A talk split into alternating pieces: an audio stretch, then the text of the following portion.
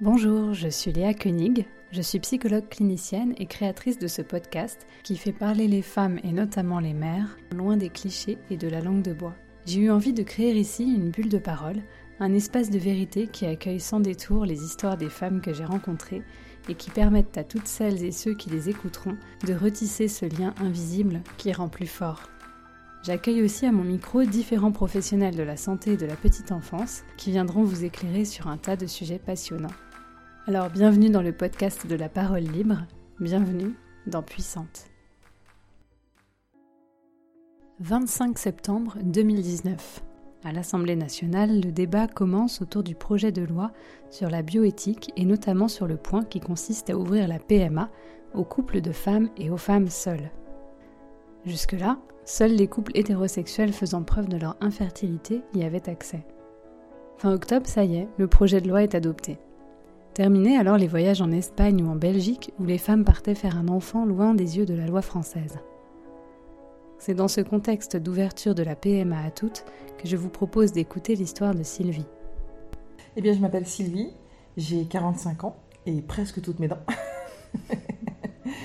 Euh, voilà, je suis conseillère en gestion de patrimoine et j'ai fait le choix de faire un bébé toute seule.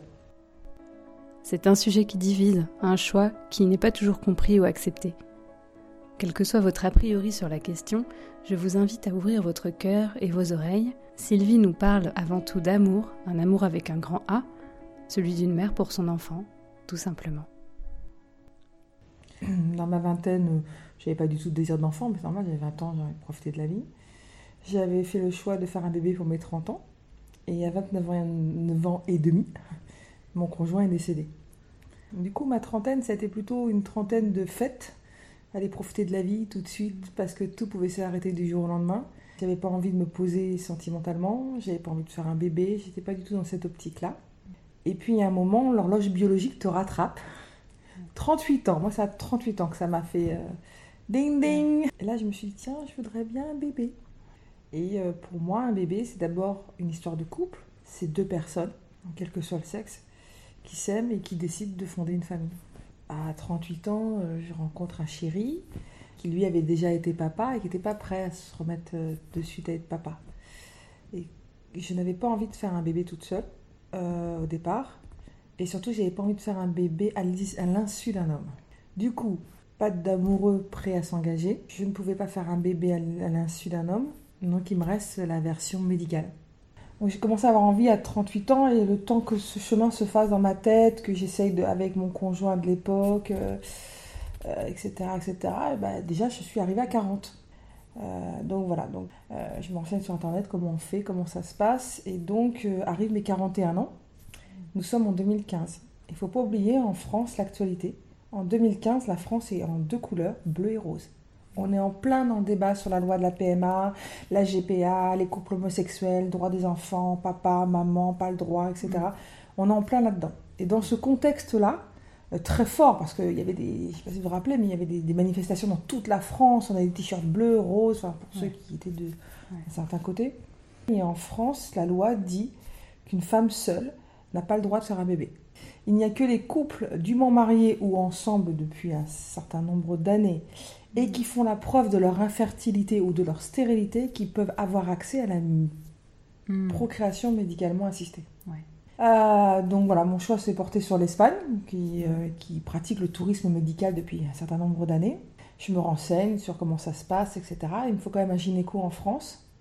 Donc euh, je ne vais pas citer son nom parce que je ne veux pas l'impliquer, mais c'est un super gynéco à Nantes. Je vais le voir euh, pour faire euh, la révision des 100 000, hein, comme on fait régulièrement nous les femmes chez le gynéco, le frottis, etc. Et je lui explique mon, désir de faire un bébé toute seule. Et je lui dis j'ai besoin de l'aval d'un médecin un gynéco français, ne serait-ce que pour faire les ordonnances. Et je lui dis voilà, moi je suis euh, célibataire, hétérosexuel, et je veux faire un bébé. Mais c'est pas, pas légal en France. Sa réponse a été mais si on devait mettre toutes les mères célibataires en prison, on ne serait pas arrivé. Hmm. Je suis bah, banco, j'ai mon gynéco. Hmm. Voilà. Donc après commence le processus d'aller en Espagne, faire les examens, euh, euh, voir comment on va, faire tout ça. Voilà. Au début, j'en ai beaucoup parlé dans mon entourage. Et donc, dans ce contexte d'actualité, hein, bleu et rose, j'ai perdu pas mal de proches. il pensait que bah, un bébé, c'est forcément un papa et une maman. Ah, Que j'étais très égoïste de faire ce choix-là, que je pensais qu'à moi, je pensais pas à l'enfant. Euh, voilà, j'ai eu beaucoup de discours comme ça.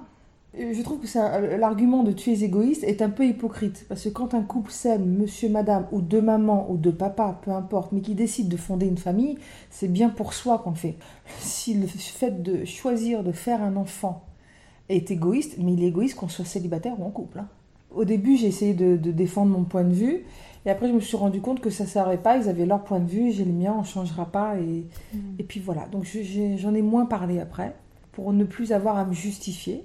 que C'était fatigant. Et puis aussi parce qu'avec le temps, je me suis rendu compte que c'était pas seulement mon histoire, c'était l'histoire de mon fils. Et euh, ah, ça me remonte des émotions fortes là. Et, et je me disais que c'est, je me devais de pas partager son histoire à tout le monde. C'était aussi la sienne. Donc j'en ai beaucoup moins parlé. En en parlant moins, j'avais moins d'ondes négatives et j'avais pas besoin de ces ondes négatives pour réussir ce projet-là. C'est un long parcours du combattant, extrêmement douloureux euh, psychologiquement, parce que ça remet en cause ta, ta capacité à engendrer un enfant, ça remet en cause ta, ta fonction sur la Terre, ça remet en cause beaucoup de choses, donc tu, as beaucoup de remises en question. Donc j'ai fait l'insémination artificielle, donc ça c'est facile, hein. on va dans une banque de sperme, il- vous choisissez un sperme, il passe au micro-ondes, il décongèle, ouvrez les jambes madame, 10 secondes, ça y est, on verra bien ça donne. Et tu choisis, tu choisis au hasard Non. En fait, la loi en Espagne, euh, c'est c'est très bien, très bien fait. Donc, c'est eux qui choisissent euh, un donneur qui a un cariotype qui me ressemble. Donc, moi, je suis très grande, euh, je suis blonde, j'ai les yeux bleus, j'ai la peau claire. Le donneur est très grand, il est blond, il a les yeux, les yeux clairs. Oui, on a un cariotype qui nous ressemble. Ils vont même jusqu'à la texture des cheveux. J'ai les cheveux ondulés naturellement. Et ils font attention, par exemple, si j'étais quelqu'un qui était myope, de ne pas mettre euh, quelqu'un qui avait des problèmes de vue pour être sûr de ne pas avoir un enfant qui a des problèmes de vue. C'est pour ça qu'on crie aussi à l'eugénisme. Mais euh, ça s'arrête là. On va pas plus loin que ça. Bon, ça n'a pas marché. Donc du coup, on a fait euh, le parcours classique donc d'une fécondation in vitro. Où là, le principe est le même. hein. On décongèle du sperme, on prend un de mes ovules qu'on a boosté aux hormones avant pour qu'il soit bien beau, bien magnifique et surtout que j'en ai plein. On présente le spermatozoïde à l'ovule, on, fait en sorte qu'il s'aime. Une fois que ça devient un embryon, on le retransfère et puis on espère que ça s'accroche. La deuxième fois, ça n'a pas marché. La troisième fois, ça n'a pas marché. La quatrième fois, ça n'a pas marché. La cinquième fois, ça n'a pas marché. Il se passe un an et demi. Donc j'arrive à 43 ans. Donc là, on me dit, bah, écoutez, euh, madame, euh, je me rappellerai toujours, donc il parle très bien français en Espagne. hein. Euh, donc la, ma gynécologue espagnole me dit, écoutez, vous êtes une femme magnifique, mais vos ovules sont un peu flappis. 43 ans, il est plus très très beau votre ovule, c'est pour ça que ça marche pas. Donc il faut faire ça avec une ovule d'une donneuse qui avait la particularité de me ressembler physiquement, mais surtout qui avait la moitié de mon âge, en clair. J'avais deux options, soit il prenait un ovule d'une donneuse d'un côté, un spermatozoïde d'un donneur de l'autre, il faisait le mélange, ou soit c'était des embryons qui avaient déjà été créés. Je donne un exemple, un couple, quelle que soit la raison, ils ont eu plusieurs embryons, ils ont eu 12 embryons, ils n'ont pas forcément envie d'avoir 12 enfants. Donc la loi euh, espagnole est très claire, ils ont deux ans pour faire un choix, soit ils le donnent à la science, soit l'embryon est détruit, ou soit l'embryon est donné. Et quand on fait ce parcours-là, 9 fois sur 10, ils donnent.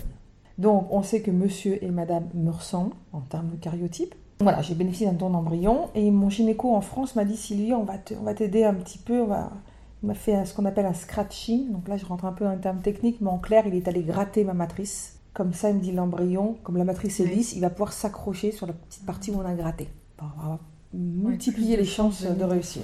C'est ma sixième tentative. Je dis à mon gynéco que c'est la dernière, parce que d'abord financièrement, je suis euh, exsangue. Euh, moralement et physiquement, euh, j'ai pris 50% de mon poids en plus. Euh, c'est énorme, hein, en l'espace d'un an et demi seulement. Donc je, je- je suis, je suis à bout. Voilà, physiquement, moralement, je lui dis c'est la DER.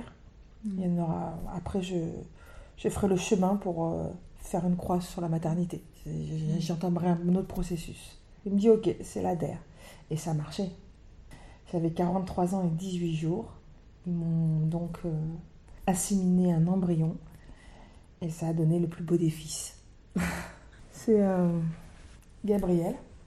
J'ai appelé comme ça, pas par hasard d'ailleurs, parce que Donc Gabriel, dans la religion euh, chrétienne, c'est l'archange Gabriel qui annonce à Marie qu'elle est enceinte. Et je vous rappelle que Marie était vierge. Je me dis que finalement, c'est la première PMA de l'histoire. Donc je me dis que ça lui allait bien comme prénom. Ouais. Ouais. Comment t'es, toi, euh, quand tu quand apprends que t'es enceinte?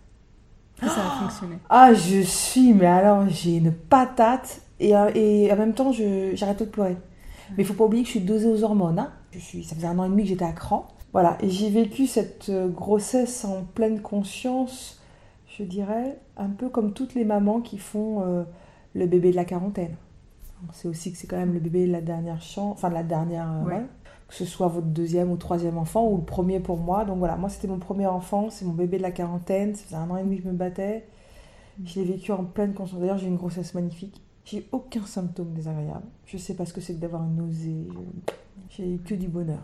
Que Ouais. du bonheur, que du bonheur. Tant et si bien que euh, j'étais pas sûre d'avoir envie d'accoucher.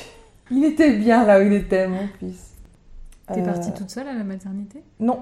Euh, donc là aussi, j'avais une doula. Une doula n'est pas une aide-soignante, n'est pas une infirmière, n'est pas une sage-femme, ni une puéricultrice. C'est une personne qui t'accompagne, donc, euh, mais qui a l'expérience évidemment de, de l'accouchement, qui t'accompagne euh, pendant l'accouchement. Donc je suis venue avec une doula. Alors là, pareil, j'en ai parlé avec mon gynéco qui connaissait le principe de la doula, mais il me dit en France c'est mal perçu, donc faut pas le dire au staff. Donc on ne l'a pas dit au staff. Donc je pense que tout le monde a dû penser qu'on était lesbienne pour le coup. Voilà, Ouais. par la force des choses. Et, et mon col s'est jamais ouvert. Jamais, jamais, jamais, jamais. On m'a donné de l'ocytocine, on m'a percé la poche des os, tout ce qu'on pouvait, mais voilà. T'avais vraiment pas envie qu'il sorte. non, non, Mm. non, c'est, c'est- ça, ça s'invente pas. Et puis lui, il était pas prêt non plus de sortir, euh, voilà. Donc bon, au bout d'un jour et demi, ah, mon gynéco, il m'a dit, va, va quand même le sortir. Sylvie m'a dit, il faut le sortir là. T'avais des euh, contractions quand même. Alors oui, oui, euh, Ouais, mais au début je sentais rien, mais après j'ai eu des contractions, donc j'avais la péridurale. bon. Ouais. Mais c'était pas... Il me dit on va quand même le sortir là parce que on- je pense qu'il fatigue un peu. Au Mm. bout d'un jour et demi c'est quand même un peu long. Euh, donc il m'a fait la césarienne et il m'a dit mais écoute il est bien haut, hein, il n'était pas prêt de descendre lui non plus, il n'avait pas envie. Donc voilà, donc j'ai accouché d'un d'un bébé magnifique. euh, voilà, aujourd'hui je suis maman, je suis maman solo, H24, 365 jours par an. C'est fatigant parce qu'en plus j'ai pas 20 ans. Ouais. J'en ai 45 maintenant. Mais c'est pas grave, on vit juste différemment. Je ne suis pas dans. Je suis jamais dans le passé, jamais dans le futur. Euh, J'ai beaucoup de mes amis qui me disent Ah, Tu dois avoir hâte qu'il marche, Ah, tu dois avoir hâte qu'il parle. Non, Mm. moi je. Voilà, j'étais très contente dans sa période où il était à quatre pattes, j'étais très contente dans. J'ai pas hâte qu'il grandisse. Je vis vraiment au jour le jour. Je- C'est vraiment. euh, Mon fils est un cadeau. Je, je- jouis pleinement de chaque étape euh, du développement de mon fils. Je suis pas Mhm. dans, trop dans le- la projection. Ouais. Sauf une chose, c'est comment lui expliquer. Ouais. Alors d'abord, j'ai cherché des livres. Euh, donc j'ai cherché des livres pour expliquer comment on fait des fécondations in vitro, comment ça se passe quand on est maman solo. Et ben j'ai eu beaucoup de mal à trouver, mais j'en ai quand même trouvé quelques-uns, des livres pour enfants, pour expliquer tout ça. Et euh, mon entourage, qui, sait que voilà, je suis maman solo, il me demande toujours comment tu vas l'expliquer à ton fils. Et ben c'est exactement pareil que pour le don du sang. Quand tu donnes ton sang, tu sais pas à qui il va. Et quand tu reçois du sang, tu ne sais pas de qui il vient, même s'ils sont plusieurs. Ben là, c'est pareil. Mon fils, il est issu d'un don anonyme. Quand on me dit qu'il ne connaîtra pas ses origines, ben, l'origine du monde, euh, c'est la matrice de la femme. Il saura d'où il vient. Je l'ai porté, malgré tout. Et après, ben, je lui expliquerai euh, sim- simplement les choses. Mais euh, c'est vrai que mon fils ne connaîtra pas euh, ni le géniteur ni la génitrice. À moi de lui expliquer dès le départ pour qu'il le comprenne et l'accepte. Moi, j'ai discuté avec des, des enfants issus de fécondation in vitro. Et bah, ils le vivent très bien. hein. C'est leur père et leur mère, c'est les personnes qui les ont élevés. Quoi. Mm. Donc voilà, moi aujourd'hui, Gabriel, il a une maman. Euh, demain, je referai ma vie, mais il aura un papa aussi. Euh, après, euh, ce qui est étonnant, c'est que. Enfin, ce qui est étonnant, euh, ouais, c'est que Gabriel me ressemble. Il a les Ah yeux bleus comme moi, euh, il a un peu plus foncé de cheveux, mais voilà, il, a, il est clair de cheveux, il a la peau claire, il a les cheveux ondulés. euh, il a la tache de naissance au même endroit que moi, c'est rigolo. J'ai une tache de naissance sur ma cuisse, et lui sur la même cuisse à un endroit un peu plus bas. C'est fou, hein Euh, voilà. Après, euh, après, je mène une vie de, de- de maman solo. Ouais. Et quelle que soit la façon dont tu es devenue solo, euh, parce que tu as divorcé, tu t'es séparé, parce que peu importe, bah, avec le quotidien géré, le boulot, la crèche, l'école, le bébé, tout ça. Qu'est-ce qui te marque le plus dans la vie d'une maman solo? Je t'aurais dit avant dans le processus, ça aurait été ma solitude. Ah J'étais oui. très seule. Très, Ouais. très, très seule. C'est vraiment un parcours où t'es très, très, très seule. Euh, Aujourd'hui, qu'est-ce qui me marque le plus? Alors, il y, a- il y a deux ou trois choses qui me viennent tout de suite. D'abord, je dirais la tranquillité. Oui. Moi, par exemple, j'ai pas de problème avec les ex qui payent pas les pensions, qui prennent pas les gosses. Qui... alors, Tout ce que j'entends auprès de mes copines. là, Une copine a récupéré sa fille. euh, Le papa lui a coupé les cheveux sans rien lui dire. euh, Les cheveux longs, elle a les cheveux courts. Enfin, toutes ces choses-là, je ne vivrais pas, moi. Hmm. Moi, j'ai une tranquillité. Voilà. Mm. Je suis pas embêtée avec un ex avec qui j'ai de mauvaises relations. Je suis pas embêtée avec un ex qui se comporte mal avec mon fils. Euh, donc j'ai cette tranquillité-là. Donc c'est beaucoup plus zen. Après, euh, c'est pas parce que je suis solo que je suis seule. C'est deux choses différentes. Je suis maman célibataire, mais euh, j'ai plein de copines. j'ai des copains.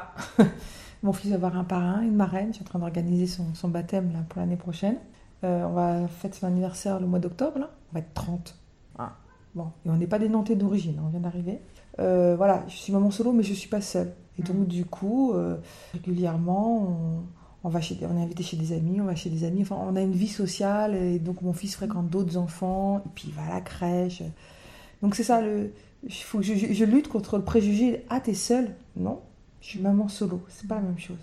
Justement, est-ce que tu as des relais? Par exemple, tu as envie d'aller euh, prendre un verre avec une copine? Oui, alors euh, j'ai des relais, j'en ai pas assez. Et sûrement j'en ai moins que les gens qui ont des- un, conjoint, des parents, des beaux-parents, etc. Évidemment. Et puis ça me coûte plus cher. Ah oui. Mais oui, j'ai des relais, puis surtout j'ai des amis proches quand je j'ai besoin de, de- d'avoir euh, du temps pour moi. Je dis écoute, voilà, je vais laisser garder Gabriel euh, une soirée parce que euh, moi j'ai besoin de souffler une soirée. J'ai une semaine difficile, donc oui, j'ai des relais pour ça. Et puis en plus, les gens, peut-être parce que pour le coup je suis maman solo, ils répondent toujours présent. Ouais. Donc euh, à ce niveau-là, euh, ça va. Donc, je dirais plus de tranquillité. Et... Après, il y a de la fatigue. Le point négatif, c'est la fatigue. Mais je dirais que tous les parents de, de jeunes enfants qui ont passé la quarantaine euh, se retrouveront dans ce que je dis, qu'on soit en couple ou pas. on fatigue plus vite quand même. Ou, ou on s'en remet moins bien. c'est une, une question de point de vue. Mais euh, oui, c'est de la fatigue, donc il faut savoir euh, bien gérer.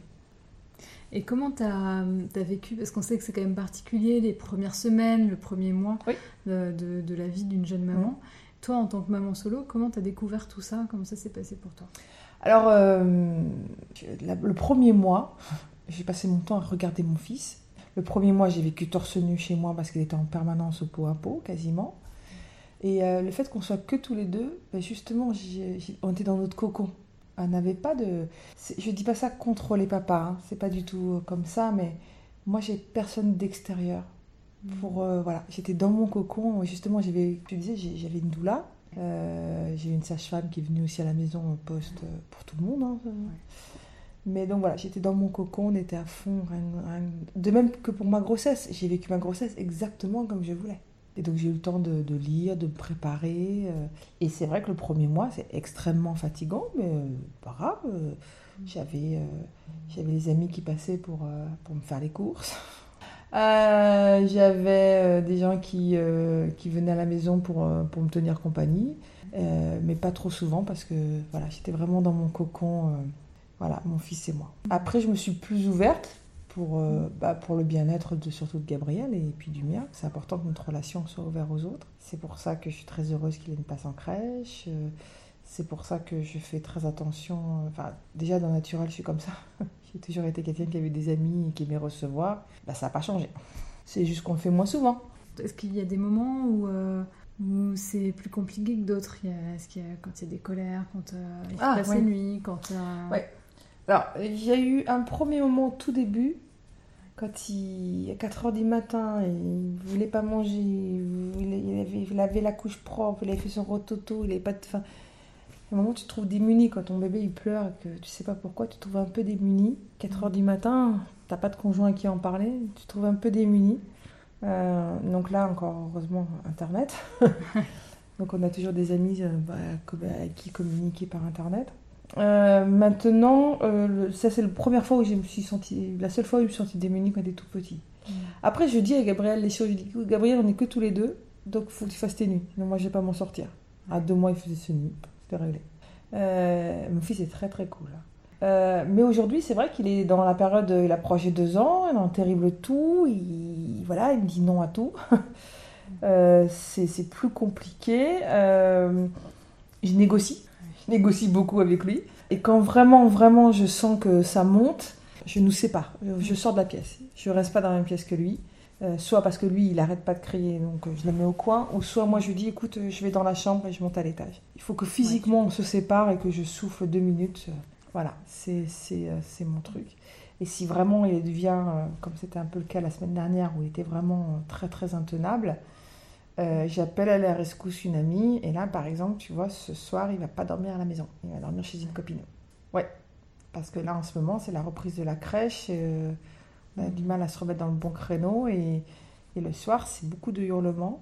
Donc, euh, bah, comme tout le monde, euh, t'as ta journée de travail, euh, quand, quand un bébé qui crie et que tu peux pas passer le relais, je vais dormir chez une amie, euh, le temps que moi j'aille boire un verre avec d'autres personnes, et je le récupère, euh, bon, il dormira quand je le récupérerai, je le récupérerai vers 23h minuit, il va pas y passer Ouais. toute la nuit, mais au moins il passe D'accord. pas la soirée avec moi, ça me, me fait souffler. Je m'organise des, des sas de compression, mais finalement, que je sois solo ou en couple, est-ce que les autres mamans font pas pareil? Quand il y a un moment, ça monte trop en pression, euh, le mieux c'est pas de sortir de la pièce, c'est bien aussi de sortir pour euh, boire un verre, manger entre copines. Je crois pas que le fait que je sois maman solo, euh, enfin à ce niveau-là, ça change beaucoup les choses. Je pense que c'est assez semblable, me semble-t-il. C'est sûr que si on était deux, je pourrais me reposer sur lui, je pourrais euh, ne pas prendre toutes les décisions, donc ce serait reposant aussi des fois. C'est bien de pas toujours décider de tout. Oui, je crois que c'est vraiment ça la différence. Tu disais que tu pourrais avoir envie de refaire ta vie. Oui, j'ai envie de refaire ma vie, c'est, sûr. Je ne suis pas programmée pour vivre seule jusqu'à la fin de mes jours, c'est pas possible. Et je pas, mais par contre, je n'ai pas envie d'en poser Gabriel. Je sais pas comment ça se passera, mais j'espère que ça va couler de source. Moi, quand je vois autour de moi des, adultes aujourd'hui, mais qui sont issus de, de- des enfants du divorce, parfois ils ont créé un lien très fort avec leur beau-père, tant et si bien qu'ils le considèrent comme leur père. Et ben, je dis, moi, ce sera pareil. J'espère bien vivre une très belle histoire d'amour, que ça se passe très bien avec Gabriel, et un homme pourra adopter mon fils, pour le coup. Ouais. Parce que légalement, euh, mon fils n'a qu'un seul parent, c'est moi. Un homme peut adopter mon fils. Donc demain, si je me marie, par exemple, il pourrait très bien adopter euh, Gabriel, si c'était son souhait à lui et à Gabriel. Mais là, je dirais que c'est plus mon histoire. C'est l'histoire de Gabriel, c'est un choix qui revient à, l'homme et à Gabriel. Il y a des choses dans lesquelles je ne dois pas intervenir, moi. Après, je pense qu'il faut dire les choses. Quand il y aura un nouvel homme dans ma vie, je- j'expliquerai les choses. Aujourd'hui, je ne le dis pas trop, parce que je ne peux pas raconter l'histoire de Gabriel. Il n'aura peut-être pas envie demain que tout le monde sache. Donc aujourd'hui, quand je rencontre quelqu'un, je suis maman solo. Et le père, il prend le fils de temps en temps. Non, jamais. Ah, ok. Il y en a qui sont des parents démissionnaires, ça existe. Donc ça s'arrête là, ça va pas plus loin. Pour l'instant, j'en raconte pas plus. Et les gens posent pas plus de questions de toute façon, euh, parce que ça reste quand même pas extraordinaire aujourd'hui Ouais. d'être une maman solo ou un papa solo, ça rien de. Est-ce qu'au cours de, de tout le parcours FIF que tu as eu là, parce que quand même 5 FIF, c'est euh, doit être hyper éprouvant, est-ce qu'il y a un moment où tu as pensé à l'adoption? Alors, la question s'est posée. Oui. Mais euh, moi, je voulais vraiment porter cet enfant. Déjà, je voulais connaître la, la, la grossesse. C'était, c'est, ça, c'est quelque chose qui m'intéressait beaucoup. Et euh, quand on voit le parcours de combattant que c'est euh, pour, pour faire un bébé toute seule, alors si en France, on n'a pas le droit à la PMA, on n'a pas le droit à l'adoption non plus. Hein. On n'a le droit à rien en France. Enfin, je veux dire, en France, il n'y a que les couples hétérosexuels et mariés qui ont droit à quelque chose. Hein. Tu es homosexuel, tu, tu es célibataire, tu as le droit à rien. Et quand déjà on voit le parcours que c'est pour euh, les couples dans la, dans la norme, euh, il faut en moyenne 7 ans, euh, non, j'allais pas adopter à 50 ans non plus. Donc j'ai fait une croix tout de suite sur l'adoption, parce que voilà, c'est trop tard, trop long. Euh, oui, j'avais dit j'étais prête à faire un travail sur moi pour accepter d'être, euh, d'avoir une vie sans, sans enfant. J'aurais préféré ça plutôt que d'adopter, parce que je me sentais pas le, courage de me lancer dans l'adoption à 43 ans à ce moment-là.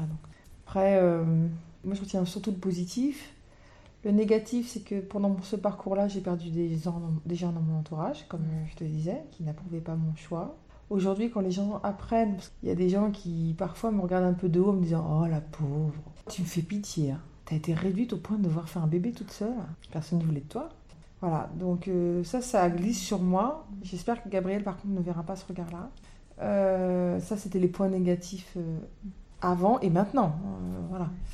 Et puis, ce qui est marrant, c'est que on m'envie, mes copines m'envient toute l'année parce qu'en fait, tu fais comme tu veux, tu décides. Enfin, voilà, c'est un bon côté. Parfois, c'est plus simple, qu'il n'y ait qu'un seul commandant à la barre. Par contre, elles m'envient pas pour les vacances.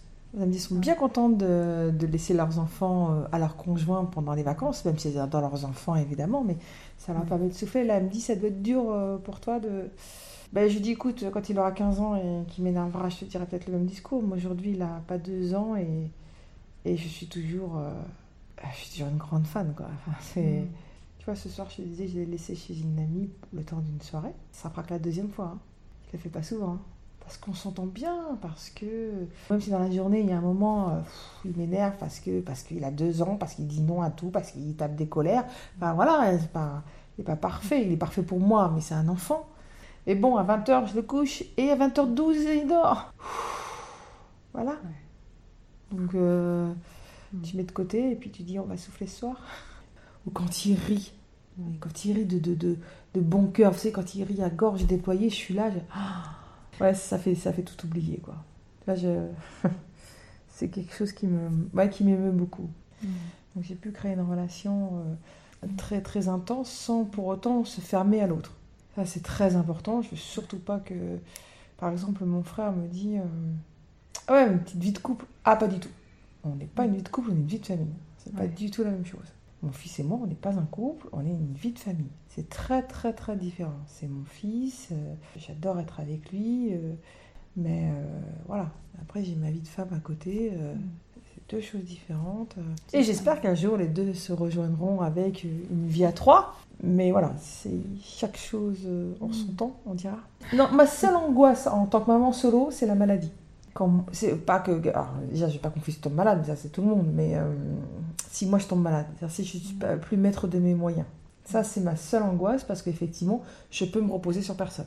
Et donc il s'est avéré que j'ai dû me faire opérer du pied donc j'étais dans l'impossibilité. J'ai une maison avec un escalier les chambres les salles de bain sont à l'étage.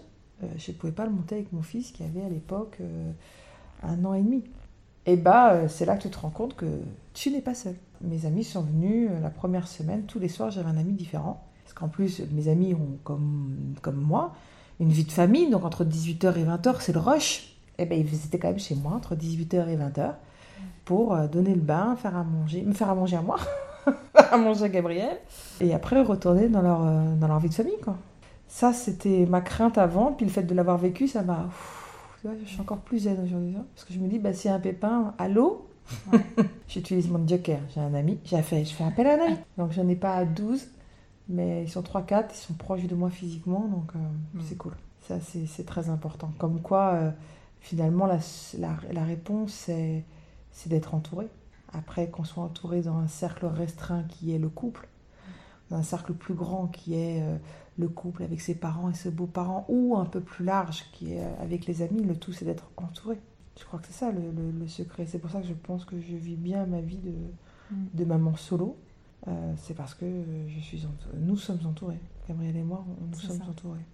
Ouais, je crois que c'est hyper important ce que tu dis parce que on, voit des femmes qui sont, euh, qui sont hyper seules. Mm. Alors même qu'elles sont en couple et qu'il y a la famille pas très loin, mais pour autant elles sont hyper seules. Mm, et des mamans solo comme toi, qui en fait sont pas du tout seuls mm. et ne souffrent absolument pas de solitude et se, sentent euh, hyper, euh, hyper entourés. C'est ça, mm. c'est ça. Après, attention, hein, j'ai eu des remarques euh, très difficiles. Hein, moi, j'ai eu par exemple pour la préparation à l'accouchement. donc, tu sais, les huit, huit rendez-vous que tu fais à la préparation à l'accouchement avec la sage-femme. donc, la sage-femme, elle, elle m'explique qu'elle a eu quatre enfants. Et puis, elle me dit comme ça pourquoi vous faites un bébé toute seule? Tant que faire, vous n'allez pas faire de bébé, hein, parce que vous êtes seule. J'ai jamais répondu parce que je suis restée bouche bée. Hein. Il y a des fois, on manque de répartie dans la vie. Et elle est sage-femme hein, et elle pratique les cours à. en plus, tu étais déjà enceinte. Ben oui Donc il y a des phrases comme ça qui. Il faut, quand même, faut quand même les encaisser, mais euh, ça va, je suis grande, je suis costaud, j'encaisse. Je voudrais pas que Gabriel le vive. C'est juste ça. Mais ça, on sait pas. On verra. On verra comment se passe l'avenir et ça, on peut pas le dire, mais je me dis tant qu'il a énormément d'amour. Euh, ça fera de lui un enfant bien et, fort. C'est ce qui compte. Dans, dans ma recherche de, de, comment expliquer tout ça à Gabriel, donc je m'étais beaucoup renseignée, donc j'étais tombée sur des. Je, cherchais des enfants euh, issus de fécondation in vitro. Ouais. Et donc dedans, il y, en avait, il y avait une, une jeune fille. Euh, ses parents, c'était deux mamans. Mm -hmm. Et donc du coup, j'ai posé la question, elle me dit, mais moi j'ai toujours eu deux mamans, donc c'est pour moi c'est naturel. Ah Mais je me pose pas de questions. Je me pose pas de questions, c'est comme ça. Ma doula m'a fait naître pour Gabriel, pour lui expliquer. J'ai beaucoup de photos, euh, ouais. j'ai beaucoup de films. Euh, voilà, j'ai un album où j'explique comment il est conçu. Euh. Ouais. Moi, j'ai fait le choix d'être mère célibataire. Pas parce que je ne voulais pas d'homme, pas parce que j'ai fait une croix sur les hommes, pas parce que je ne voulais pas de père pour mon fils. C'est pas du tout ça au départ. Mm. Au départ, moi, je voulais, comme tout le monde, une histoire d'amour, et on fait un bébé. Euh, il s'avère que mon conjoint est décédé. Après, j'ai eu d'autres amoureux, mais euh, je me sentais pas de faire un bébé avec l'un, ou l'autre, il avait envie, mais moi, j'étais pas encore prête. Ou le troisième, euh, quand moi j'avais envie, lui, il ne voulait plus. Enfin voilà, parfois, euh, on n'est pas dans le bon timing, en fait. Donc, du coup, comme j'étais pas dans le bon timing, j'ai fait ce choix de faire un bébé toute seule parce que j'ai, on a une date limite hein, mmh. de consommation. Et j'avais envie d'un bébé. Je n'envisageais pas ma vie sans bébé. Mmh. Je voulais absolument un enfant. J'envisageais pas de pas, de pas en avoir. C'était impossible. Par défaut, j'ai fait le choix de faire un bébé toute seule. Mais ça ne veut pas dire que j'exclus les hommes de ma vie. Hein. Ouais. En aucun cas. Ni de la vie de mon fils. En aucun cas. C'est par défaut. Et je dis merci à la médecine de nous permettre de faire ça. Je dis merci à mon gynécologue qui m'a toujours soutenu. Il y a une seule fois où je m'a dit non. Un non franc et massif. Et je suis reconnaissant tous les jours aujourd'hui. C'est qu'au départ, je m'étais dit, bon, au vu de mon âge, si j'ai commencé ce parcours à 41 ans, au vu de mon âge, je me dis, j'aurais droit qu'à un seul essai. Alors, pourquoi pas des jumeaux Comme ça, moi j'en ai deux d'un coup, c'est fait. Puis j'ai dans ce cas-là, j'ai une fille et un garçon. Ce serait l'idéal. Voilà. Et là, mon, mon, gynéco, qui est à titre personnel lui-même papa de six enfants, il m'a dit non. Puis alors, c'était un non. J'ai regardé, comment? Il me dit non. Non, non. Il fait euh, Tu te rends pas compte le boulot que c'est que d'avoir un bébé? Et maman solo, c'est pas facile. Quand on a deux qui pleurent, t'as deux bras. Déjà, un couple, quand ils ont des jumeaux, ils sont débordés. Ils ont besoin de l'aide d'une tierce personne parce qu'ils s'en sortent pas. De, de, de, quatre bras avec deux jumeaux, c'est pas suffisant. Il me dit toute seule, tu pourras pas. Et bah oui, je lui dis merci. Parce que mon fils a eu l'hiver dernier otite sur otite sur otite, donc ça a été voilà pas facile pour lui, pour moi. Et bah heureusement qu'il n'y en avait qu'un. Hein. Et euh, voilà, euh, mon seul, euh, si je devais avoir un regret, oh, c'est de pas l'avoir fait à 37 ans. Hein. Non, mais de le faire à 37 ans parce que voilà, j'aurais été un peu plus jeune et puis, et puis c'est tout. Mais bah, aujourd'hui, on est dans, dans une société où tu fais des études de plus en plus tardivement. Tu rentres dans la vie active de manière pérenne de plus en plus tardivement, parce qu'au début, tu fais du CDD, du chômage, de l'intérim, du chômage. Du... Après, il euh, y a des conséquences aujourd'hui. Mes conséquences, pour moi, elles sont physiques. J'ai toujours pas perdu mes 50% de poids en plus. Ah ouais, ça c'est dur. Financièrement, bah, j'ai plus de sous de côté. Bon, on marche un peu à flux tendu. C'est pas grave, c'est que de l'argent. Voilà, après, je, je vois de moins en moins de regards négatifs autour de moi parce que je les toise du haut de mes 1m80. Et puis parce que quand mon fils il rigole, euh, je crois que pendant une seconde, le monde s'arrête de tourner. Le monde est, plus beau. Merci Sylvie d'avoir apporté ton témoignage sur ce sujet délicat qu'est la maternité en solo.